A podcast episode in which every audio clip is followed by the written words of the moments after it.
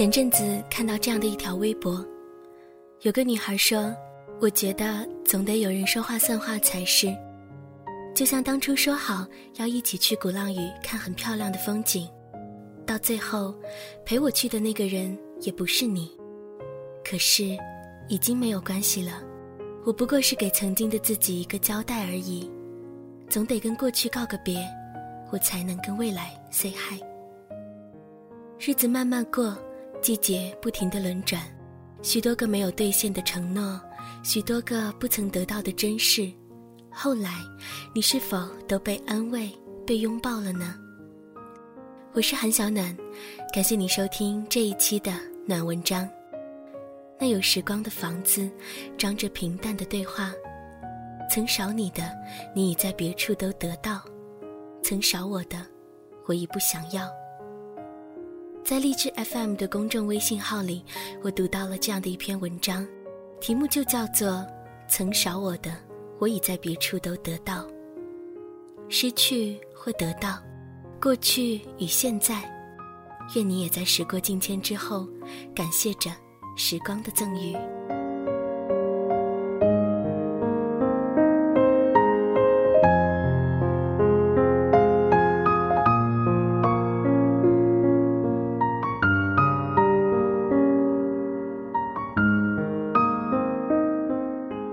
在看完冯唐的《万物生长》之后，忽然没来由的萌生出一种大学情怀。可是细细回忆，我的大学时代真的匮乏的连一丁点精彩都找不出来，大多是和别人一样，逃课、谈无趣的恋爱、泡图书馆。在随后的旅行当中，安排了一些名校的行程，去了南京大学，在郁郁葱葱的树林里，兴奋地拍了很多照片。出来后，在学校对面的小巷子里，和学生们挤在一起点燃面吃。午后的时间，忽然下起了大雨。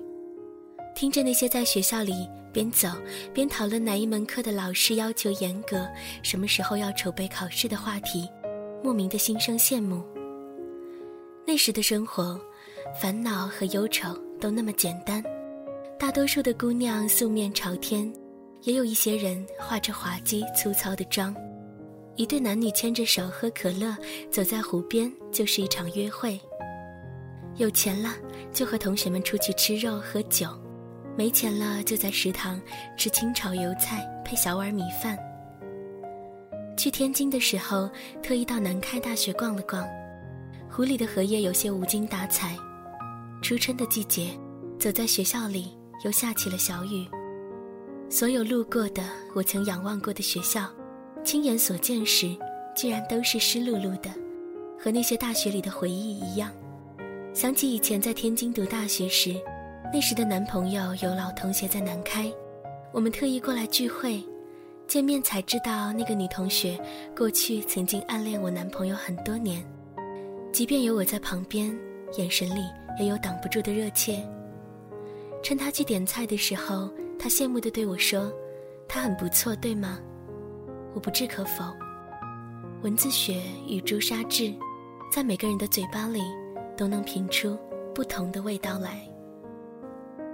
大二那年周末寻了份卖手机的兼职，双休日早早的起床，在宿管阿姨刚刚打开宿舍大门的时候，就匆匆往校门口赶坐第一趟校车，随后换乘公交。到达市区要花费两个小时，路上买加了一根香肠的鸡蛋灌饼来吃。冬天的时候，走在路上天还没有亮，灌饼的热气把眼镜蒙了层雾。因为学校位置在偏远的郊区，每一次外出上班在路上，都感知到眼前的风景由苍凉到繁华，怎么都看不腻。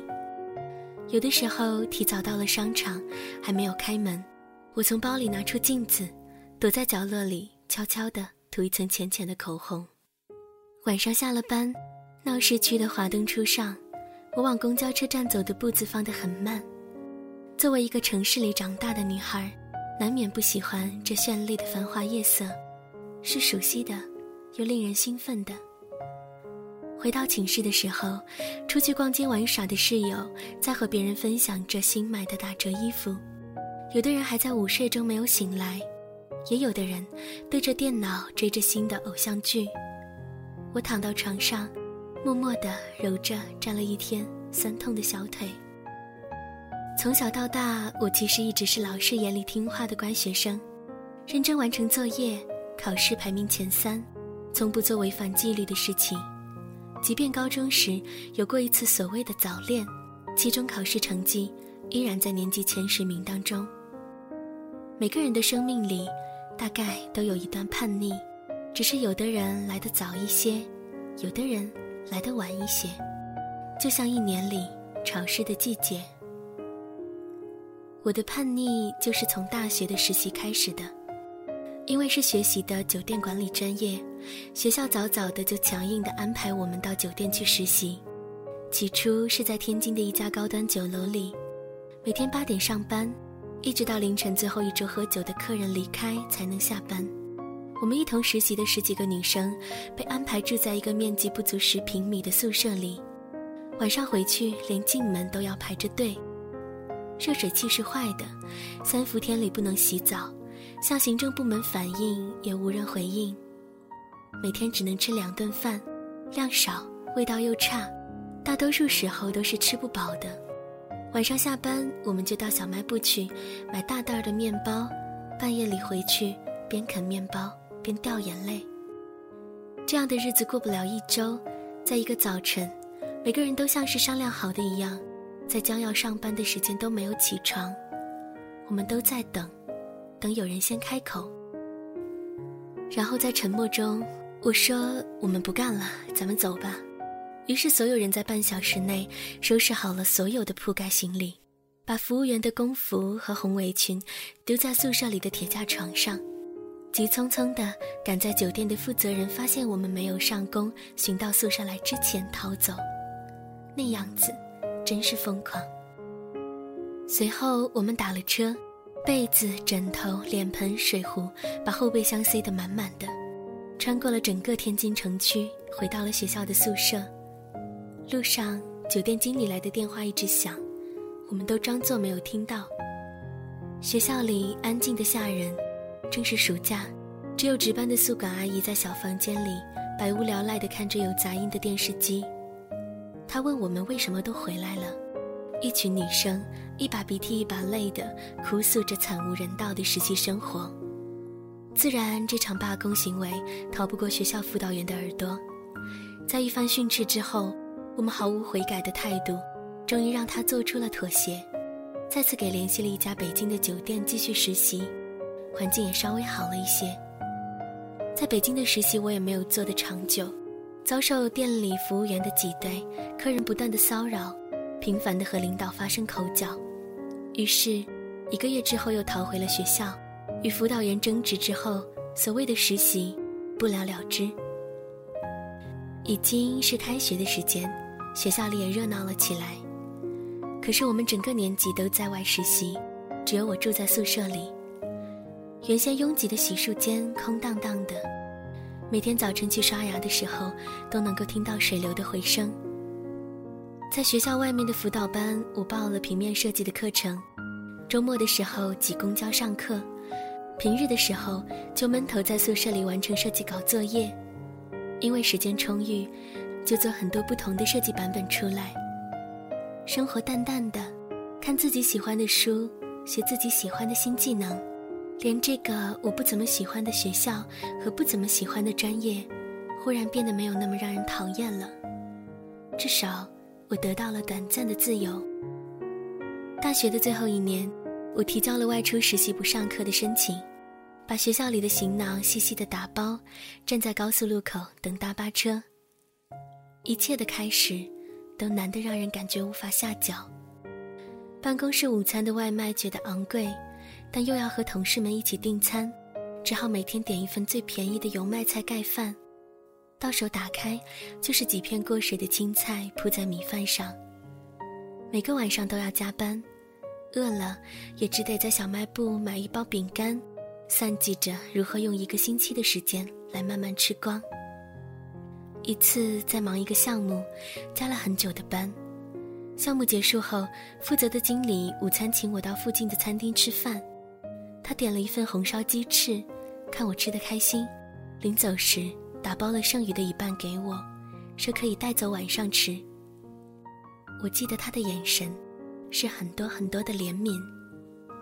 晚上下班回家，高兴地和那时仍然在找工作、赋闲在家的男朋友说：“今天吃到了最爱吃的鸡翅膀，好开心，还打包了回来。”可是他却发了脾气，说：“经理为什么要请你吃鸡翅？为什么对你这么好？”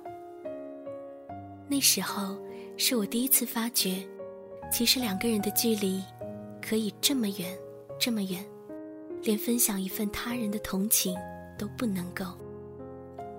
迅速的升职和加薪，生活渐渐的好了起来。我像是拼命一样，一刻不停的往前跑。每个晚上深夜回家。都在整理资料、改方案，直到困倦极致才洗漱睡觉。没有外出逛街，没有电影，没有音乐，那段时光干涩的，没有任何的娱乐。上班努力完成着枯燥又繁重的文案工作，下班就是没完没了的争吵。然后春天结束了，终于要毕业了。在学校上课的同学告诉我。哪些科目要考试，还有提前准备毕业论文的事宜。请了假回到学校，几个过去相熟的同学围着我问工作状况、工资多少。大部分人都很羡慕，也有一些人很嫉妒，当然也有一些人看着我熬黑的眼眶，知道一切得来不易。学校的宿舍没有空调，待得久了觉得很闷。食堂的饭菜虽然难以下咽。但至少花费便宜。好像知道这日子要过去了，饭后短暂的闲暇，都要在几个教学楼之间转转。我们排着队，换上有些发了霉的学士服，站在教学楼前，举着绑了红丝带的纸筒，从校长手里接过毕业证书。很多人在笑着拍照，我只是说了谢谢，回到宿舍里继续完成拖延下来的工作。和室友们一起到海底捞吃散伙饭，他们聊的人和话题都是我所陌生的。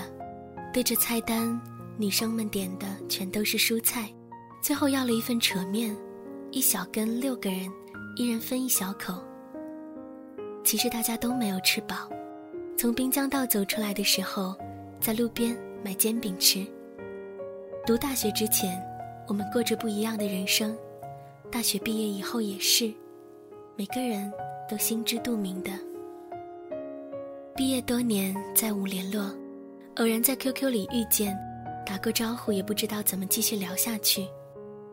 大多数的人嫁了普通的男人，怀孕生子，辞职在家中过平淡的日子，相安无事。有时候忽然也羡慕这样的一种选择，安然无欲的度过一生，是不是也并没有错？可是那些夏天。再也不会重来。在北京这些年的每一个盛夏，我都穿着长裤和开衫，在冷气十足的办公室里被吹得发抖。一个人在周末外出采购，回来在厨房汗流浃背的给自己做一顿大餐，或者在空荡的健身房汗流浃背。认识很多人，做很多事，犯很多错，走很多路。你看。这样一个夏天又过去了，而我想要的都得到了。手上青春还剩多少？思念还有多少煎熬？偶尔紧牵用过的数字，留下了时光的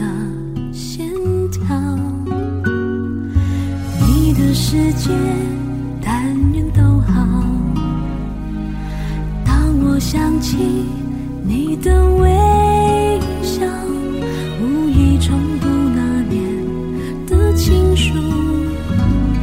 时光悠悠，青春渐老，回不去的那段相知相许美好，都在发黄的信纸上是青春失去记号，莫怪读了心还会跳。你是否也还记得那一段美好？也许写给你的信早。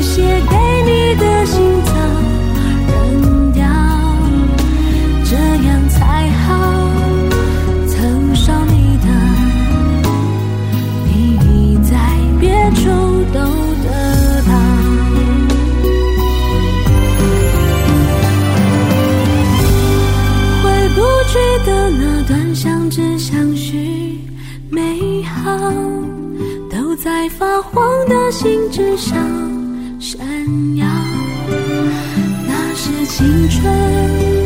诗句记号，莫怪读了心还会跳，你是否也？